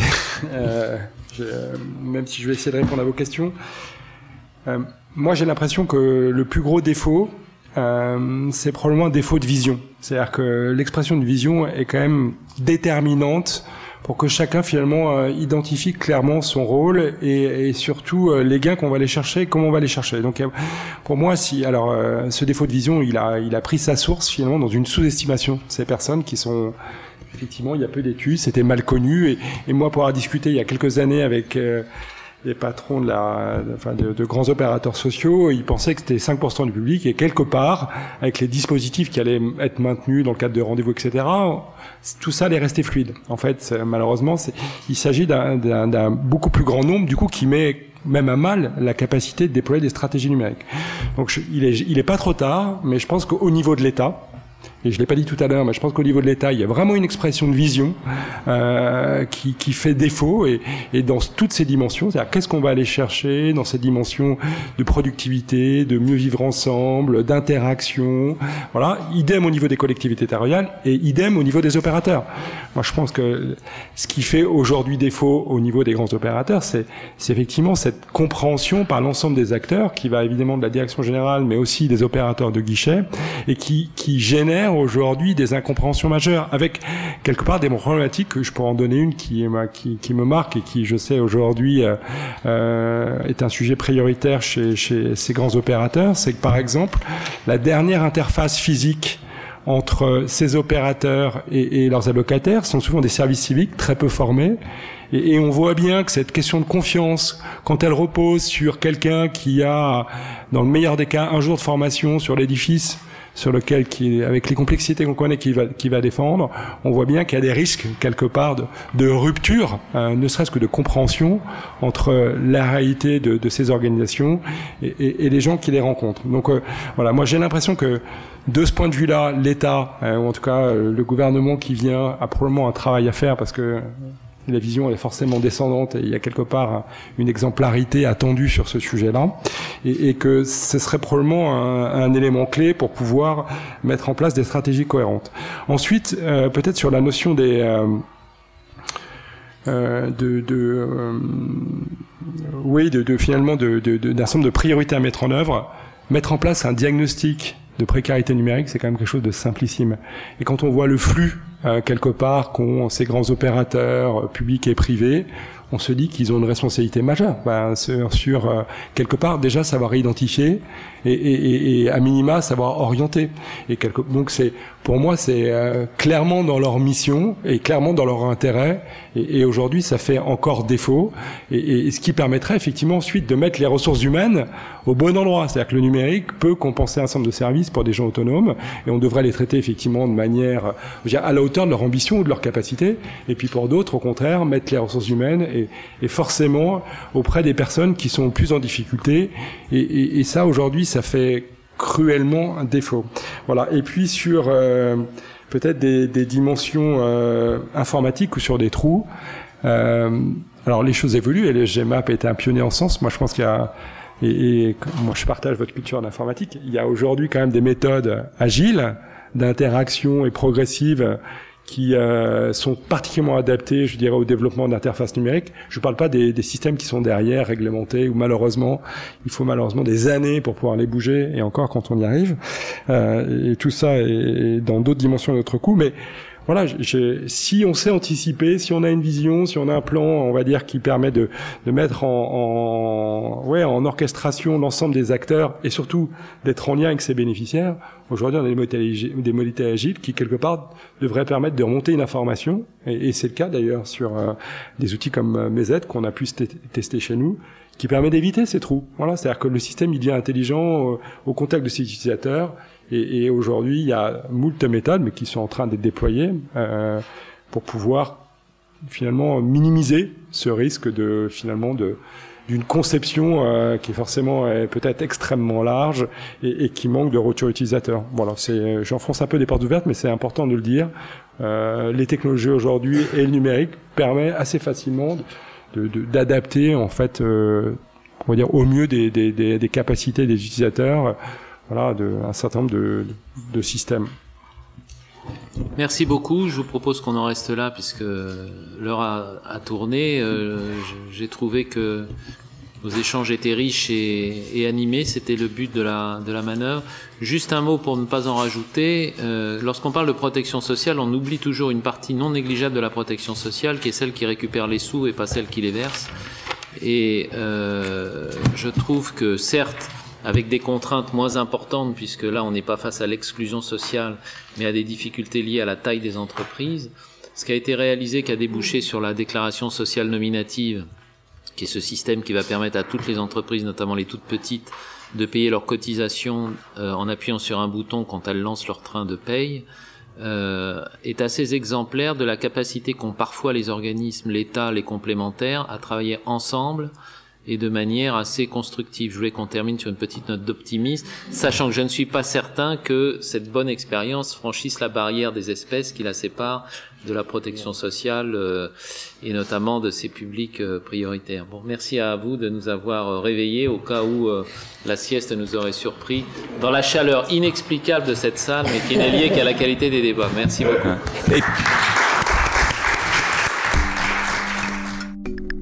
Retrouvez tous les podcasts de France Stratégie sur www.stratégie.gouv.fr.